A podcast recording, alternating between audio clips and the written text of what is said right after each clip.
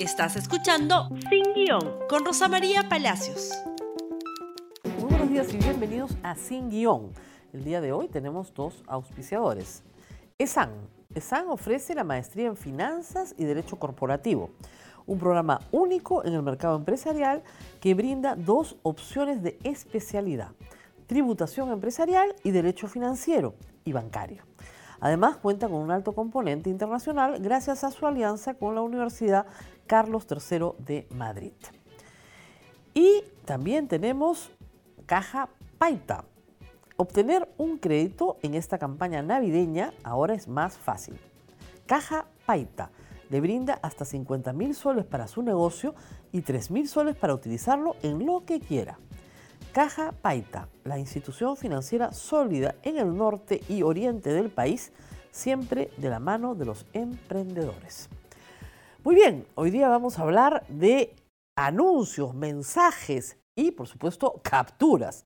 El día de ayer, el señor presidente del Consejo de Ministros dirigió un mensaje al país en Palacio de Gobierno en compañía del presidente de la República y de algunos personajes políticos y autoridades que fueron invitados. Algunas personas, como señalé ayer, entendieron cualquier cosa, que el presidente estaba lanzando un nuevo plan de gobierno, que empezaba un nuevo gobierno, en fin. ¿Qué es lo que sucede? El artículo 130 de la Constitución, el que nos rige hoy, establece que el presidente del Consejo de Ministros tiene que asistir al Congreso de la República en los 30 días después de juramentado y presentar la política general del gobierno y las medidas que requiere para llevar a cabo esas políticas generales de gobierno. El señor Ceballos, si hubiera Congreso, ayer hubiera ido al Congreso y hubiera presentado lo que se conoce como el mensaje para la investidura. El voto de investidura es una tradición del derecho parlamentario que está en nuestro sistema constitucional y que nunca se ha negado que yo recuerde en la historia constitucional del país. Es más, la Comisión de Alto Nivel para la Reforma Política proponía que se eliminara por inconducente. El señor Villanueva en este gobierno fue, dio un mensaje que fijó los ejes, exactamente igual que ayer, la lucha contra la corrupción, etcétera, etcétera. El señor Salvador del Solar fue en marzo, hizo exactamente lo mismo. A Ceballos le tocaba ir. Ayer se vencían esos 30 días. Pero ¿qué sucede? No hay Congreso, pues. ¿Ante quién se va a presentar?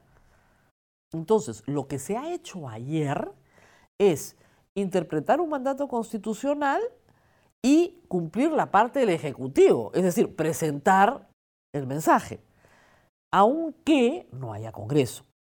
¿Qué va a pasar cuando se instale un Congreso el próximo año, digamos en febrero? El señor Ceballos o quien sea presidente del Consejo de Ministros en ese momento tendrá que ir al Congreso a repetir algunas de las cosas que se han dicho ayer, las que resulten vigentes y las que no resulten vigentes, pues ya se habrán agotado en su propósito justamente en estos tres meses.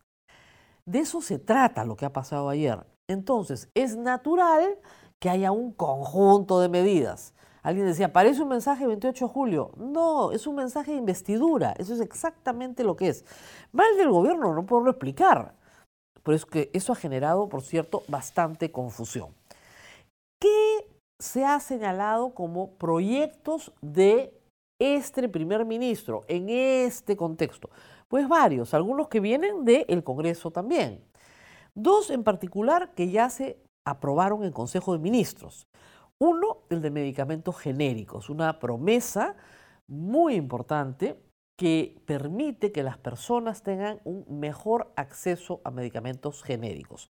No es que no se tuviera acceso, es que lamentablemente las políticas de comercialización de cadenas y también de ópticas independientes alejaban los genéricos del público. ¿Por qué?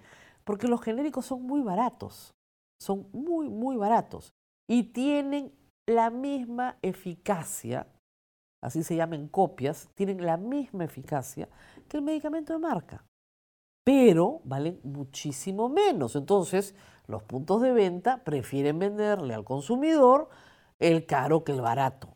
Uno iba y preguntaba, ¿tiene tal cosa? El genérico. No, señor, el genérico no tenemos, tenemos el de marca. Y uno terminaba llevándose el de marca. Lo que hace la norma es bien sencillo. Obliga a los puntos de venta a tener un stock mínimo de genérico. Un stock mínimo. Entonces, si usted necesita una ranitidina, hay de marca.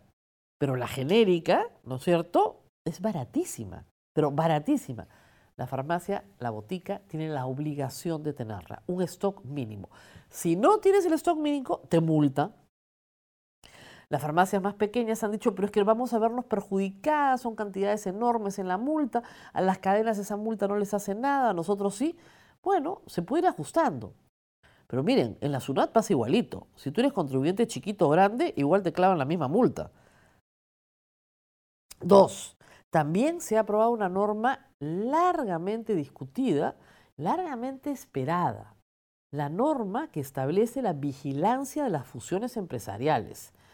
Esto no tiene nada que ver con el control de la libre empresa o el libre mercado. Por el contrario, normas antitrust hay en los Estados Unidos desde la década del año 20 del siglo pasado. ¿Qué es lo que se hace? Lo que se hace es velar por los derechos de los consumidores. Toda actividad monopólica atenta contra el derecho del consumidor, sea el monopolio público o privado, porque no hay competencia. Entonces, lo que el Estado va a hacer es supervisar y vigilar que esas fusiones no atenten contra la competencia. ¿De qué manera? En algunos casos prohibiendo la fusión, en otros casos permitiéndola y en otros casos diciéndole sí, puedes fusionarte, pero vende estos otros activos. Como una persona que hace seis años con otros periodistas puse una acción de amparo contra la concentración de los medios de comunicación en respeto al artículo 61 de la Constitución, que la que prohíbe la concentración, el acaparamiento, la exclusividad y el monopolio, eso está en la Constitución, solo para medios de comunicación, me alegro muchísimo. Hace seis años que ocho periodistas pusimos una acción de amparo. Dos ya se han muerto, quedan seis. La Comisión Interamericana de Derechos Humanos le ha pedido al Estado peruano que responda por qué no se nos administra justicia en el juzgado del doctor Macedo, que hace seis años empolla una sentencia de primera instancia y los tiene secuestrados. Secuestrados. Para un asunto que es de interés público, porque el Grupo del Comercio concentra el 80% del mercado de prensa escrita. Que en ninguna parte del mundo eso sucedería. Pero acá sí. Y había que responder eso hace seis años, hace seis años que esperamos, para que se aplicaran las medidas que ahora se van a aplicar para cualquier fusión empresarial. Así que me alegro mucho. Hay también otros anuncios que se van a dar en el tiempo, ¿no es cierto? El aseguramiento universal. Esperemos, esperemos que sí, efectivamente, todos los peruanos tengan acceso a la salud pública, porque de hecho lo tienen en la Constitución pero de hecho cuando asisten a la salud pública no son atendidos. Y también hay que señalar que el aumento del sueldo mínimo es una promesa, no una realidad. Se verá el 2020, ha dicho el presidente. El seguimiento a candidatos se va a dar a partir de diciembre. Plataformas digitales de seguimiento a candidatos para saber qué anticuchos tienen. Y de esa manera no terminar como hemos terminado ayer, celebrando la captura de un prófugo de la justicia que ingresó al Congreso para obtener inmunidad parlamentaria, para evadir la acción de la justicia y una sentencia que lo condenó finalmente a cinco años de condena por robarse la gasolina de su institución. Es el caso del general Edwin Donaire, al fin capturado.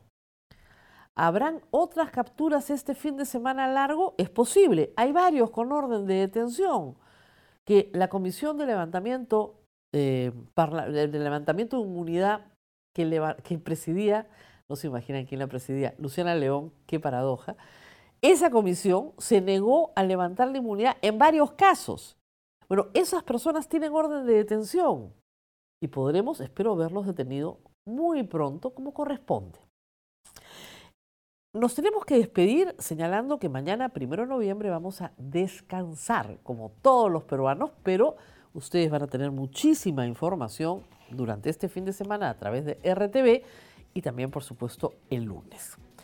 Mientras tanto, vamos a dar las gracias a nuestros auspiciadores. Es, eh, vamos con ESAN. ESAN ofrece la maestría de Finanzas y Derecho Corporativo, un programa único en el mercado que brinda dos opciones de especialidad, tributación empresarial y derecho financiero y bancario.